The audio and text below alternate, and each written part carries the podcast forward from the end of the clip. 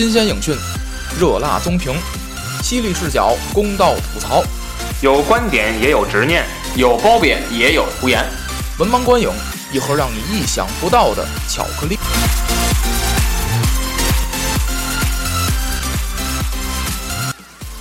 欢迎大家订阅我们的微信公众号“文盲全拼加 FM”，文盲 FM。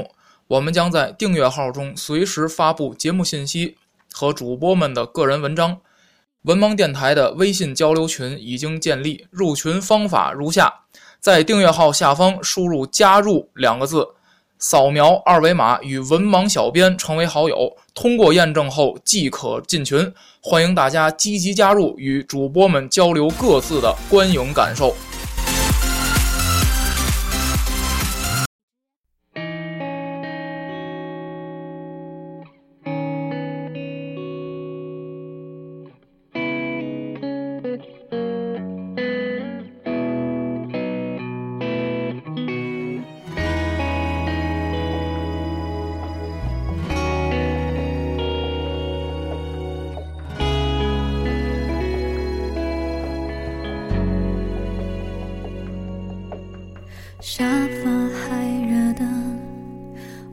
却都安静了。人还坐在这里，心却走远了。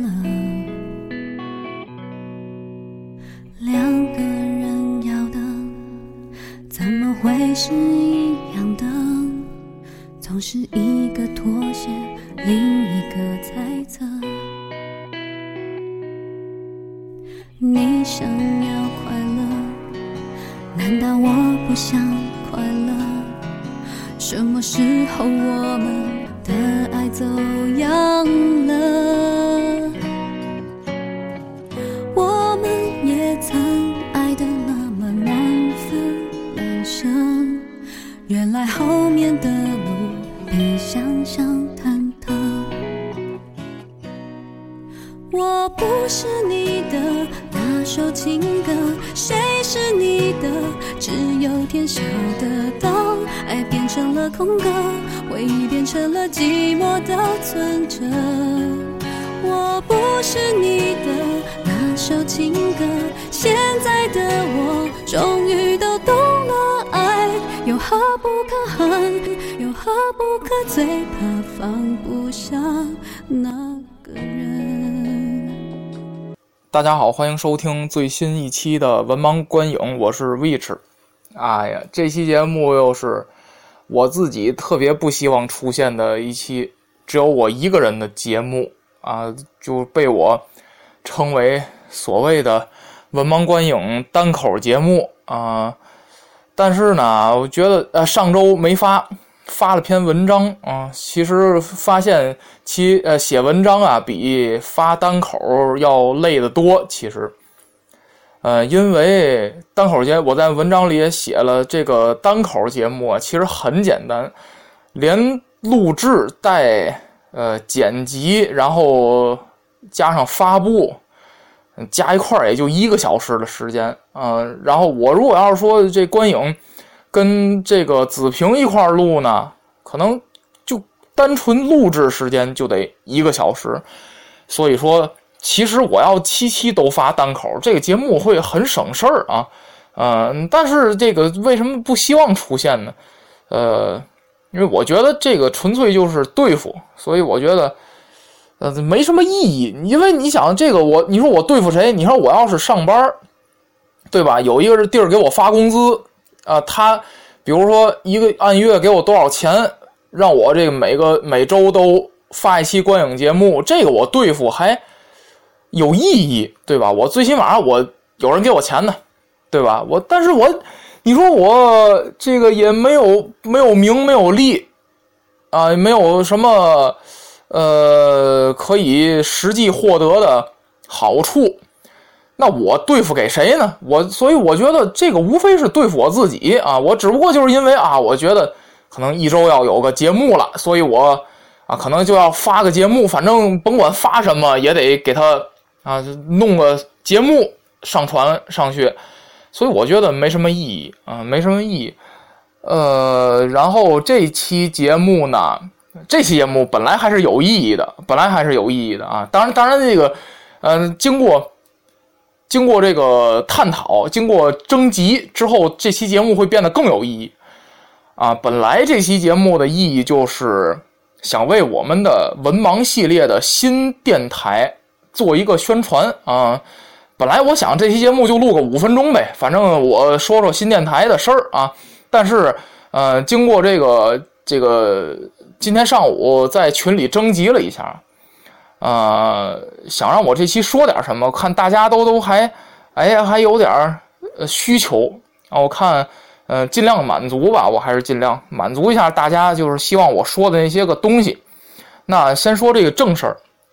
就是我们即将在啊文盲系列这个文盲电台吧，即将在二零一八年上映啊上上映去，即将在二零一八年推出一个新的节目，叫文盲脱口秀。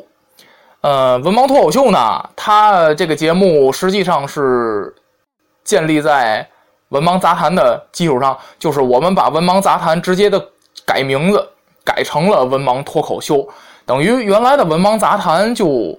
不存在了啊！当然，其实文盲杂谈在存在的这一年的时间吧，呃，也没什么自己，也没有几期，呃，自己的节目，也就五期吧。我可能我觉得可能，呃，也就五期左右，呃，剩下的还是以呃文盲书友会为主吧。所以说。呃，文盲杂谈既然说就是自己，因为我们可能也实在没有精力再单独的出一个，呃，一周每周都更新的一个台了。那这样的话呢，可能每周就要录三期节目，这个可能这个难度比较大，工作量比较大了。呃，然后干脆呢就把文盲杂谈直接。取消这个台，然后建立在文盲杂谈，直接将文盲杂谈改成文盲脱口秀，啊，然后这样的话，因为文文盲脱口秀也是包括文盲杂谈，啊，嗯，吸收了原来文盲书友会的，呃，大量的杂谈这个杂谈板块的节目，啊，以后呢就把。杂谈和观影都移到了脱口秀这个栏目里，然后文盲书友会这个节目呢，就专职去做有关于书的东西。实际上啊，还是不忘初心啊。嗯，当时建立文盲书友会，可能就是因为想做一些读书类的节目，所以现在呢，咱们把文盲书友会就解放出来了，让它回归它的本质，然后开一个文盲脱口秀。那。观影呢，继续存在啊，跟杂谈不一样，杂谈是直接改成脱口秀了。观影呢还是继续存在，但是呢，可能观影呢就不会说像二零一七年这样每周都更新了。可能呢，就是因为脱口秀实际上最主要的还是由观影和杂谈两个栏目啊合成为了一个电台，所以。呃，目前我们想的是这样，就是杂呃，脱口秀呢是发观影的节目和杂谈都发，都发基础上呢，如果发到了观影的节目，那呃，我们会在脱口秀更新观影节目的同时，在文盲观影这个节目也同步的更新。那假如说这周没有观影节目，文盲脱口秀更新的是杂谈的节目，或者是啊更呃其他新的节目。那可能文王观影这边就没有节目了啊，就是这样。但是文王观影这个电台不会取消。嗯，实际上呢，我本来这一期节目要想说的就是这些啊，就是这些。那呃，上午在群里头征集了一下啊，呃，大家看看，大家还是有有几个人啊，希望我去说一些东西。啊，大家也提出了这个要求，点播要求。那我在这儿呢，呃，也满足一下大家的要求。第一个，呃，点播的节目是子平子老师，他点播想让我来一段儿，他说想让我来一段儿秦琼观阵啊，啊，子老师啊，提醒你注意啊，我现在就要来一段秦琼观阵啊，啊，听好了啊。秦琼观阵，秦琼观阵，秦琼观阵。嗯，行啊，第一个节目就到此结束啊。嗯，不知道这个秦琼观阵我念的怎么样？嗯，不知道子老师是否满意啊？呃，然后第二个节目是飞羽无痕啊，飞羽无痕，飞老师呢想说呃想让我说说关于这一年做观影节目的感受。嗯，感受呢？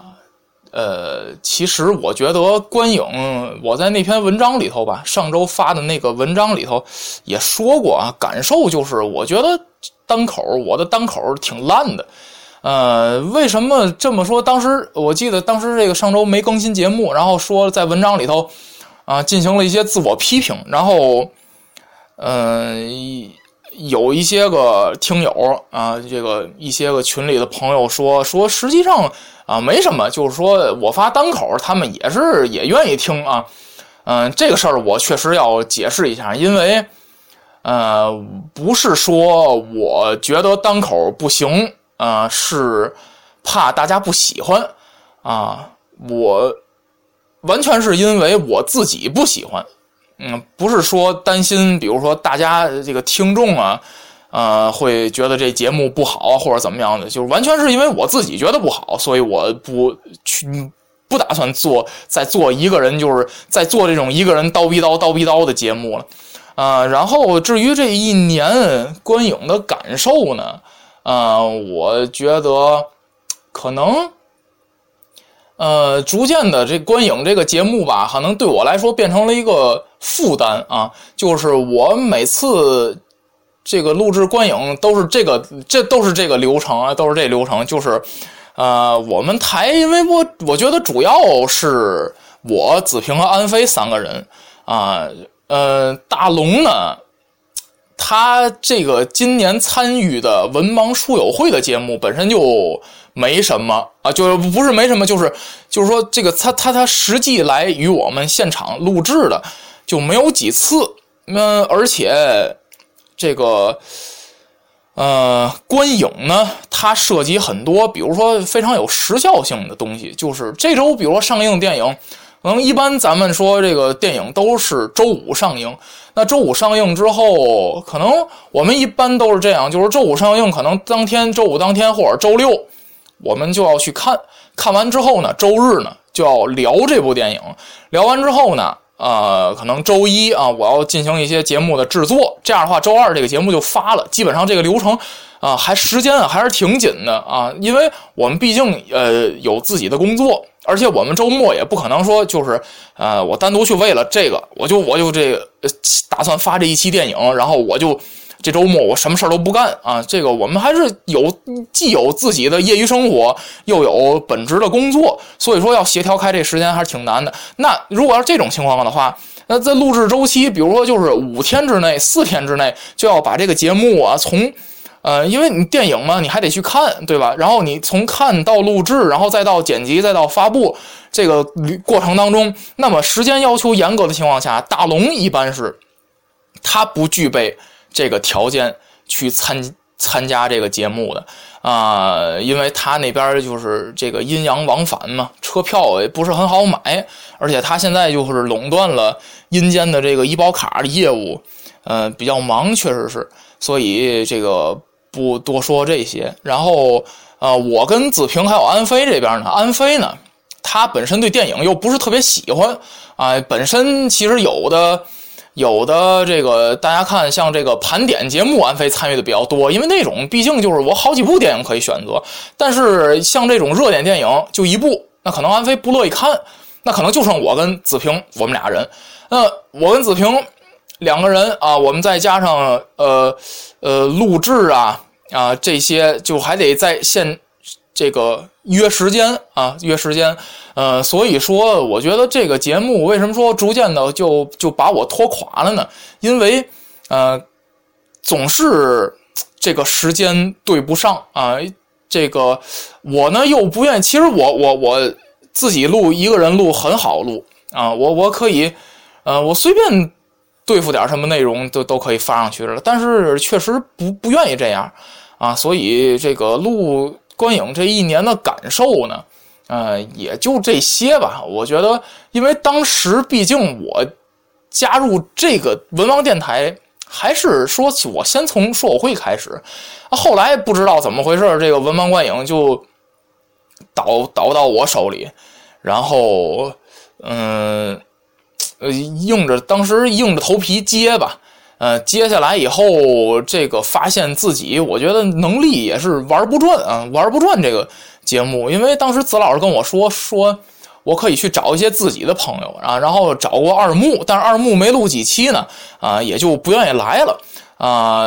当时这个我们还讨论过这话题，然后嗯，子老师说说这个我应该再再找找啊，然后我就说说，其实你看咱这个。这个节目这个东西，它不是说呀，其实我跟二木的关系私下关系是非常好的，但是不代表，呃，他是不代表就一个节目吧，一个人他是主播的朋友，就不代表他就应该为这个节目去奉献什么东西。就是这个节目啊，跟这个朋友啊，其实是生活当中两个不同的侧面，不是说啊，我做了这个。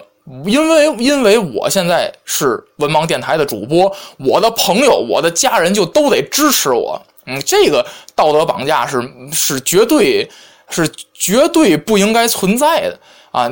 我愿意为文盲电台事业去奉献，那不代表我身边的朋友啊。我不能跟人说，行，你跟我关系好，你得支持我事业，人家凭什么支持你，对吧？包括子老师自己，他也有很要好的朋友，而且我还要谈，就是我在加入文盲电台这个系列的时候啊，我跟子平还有安飞的关系，其实并不算朋友的，就是说，并不并不是，呃，咱们广义上那种好朋友。当时我跟我跟子平充其量也就是个认识。啊，跟安飞也就是一同学的关系。当然，随着节目的深入，我们的关系会越来越近。但是那是后话。当时参加这节目的时候，我记得是二零一五年的年底吧。那个时候我来了，我单纯就是为这个节目来。我也不是说因为我跟子平、我跟安飞的关系非常好，我才来这个节目。所以说，你看，包括子老师，他也有他自己关系非常好的朋友，但是。他关系非常好的朋友依然没有成为我们这个节目的，依然没有成为我们这个节目的主创，依然。所以说，我觉得节目这个东西应该和私人关系是要分开的。所以说，呃，二木的退出吧，其实我觉得可以算退出，因为，呃。你可以算又可以不算，因为二木就就从来没说过他就加入我们这节目了。我们所以，嗯，我觉得对于之前相相比于之前书友会的那些个，可以说已经退出或者说淡出这个节目视线的那些人，二木我觉得还是很正常的，就是可能我这阵儿就没时间，就我我这阵儿可能没什么事儿干。啊，那我就来过来跟你们录一期节目，但是我不会拿你这个节目就单独拿你这个节目当回事儿，啊，就这个，我我觉得我将来可能，呃，可能再找一个合适场合吧，我还是要啊再说一说这个关于嘉宾的这个事儿啊，当然这个现在，嗯，这期节目当中我就不再多说了啊，呃，既然费老师让我聊对于观影的感受，所以我还是不得不说就是。呃，我还是很享受能和子平、安飞一起录节目。如果要是安飞来不了的话，有子平也不错啊。包括我想我，呃，聊的李小龙那期节目吧，李小龙那期节目，我觉得我聊的也挺嗨。然后后来这节目发布了以后，我自己也挺愿意听，呃，可听性也比较强，而且也比较有趣味性。啊，那关于我自己的节目，我自己这个单口，为什么觉得不行？因为我连自己都懒得听，啊，所以我觉得，就就我，我连自己都不愿意听的这个节目啊，我也不不抱什么太大的希望，大家其他人也去愿意听这个节目嘛，就就也不抱希望了啊。所以说，关于观影的感受也就这么多啊，也不知道飞老师满意不满意啊。那进入最后一个环节。是安飞，他说希望我演播一下《岳飞传》的大破诛仙阵。哎，呃，行啊，那我我来我来来两句啊，我来两句大破诛仙阵啊，呃，来两句大破诛仙阵呢，就结束了咱们这期节目了啊。安飞老师啊，你点播的节目啊，请听啊。岳鹏举无道行师兄，杀兄弑父礼不公。那蝙蝠侠大破了诛仙的阵。他倒说超人是个猪无能，那擎天柱迎来了大黄蜂，那大龙就把医保卡来扔。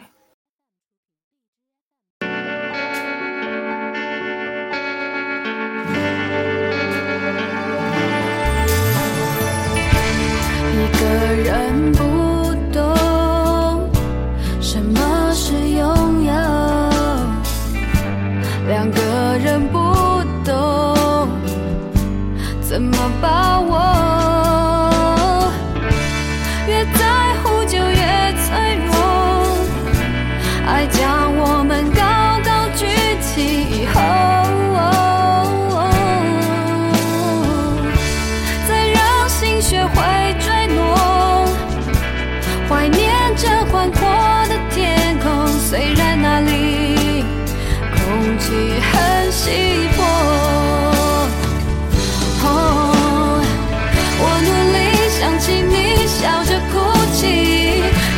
一生爱你再学会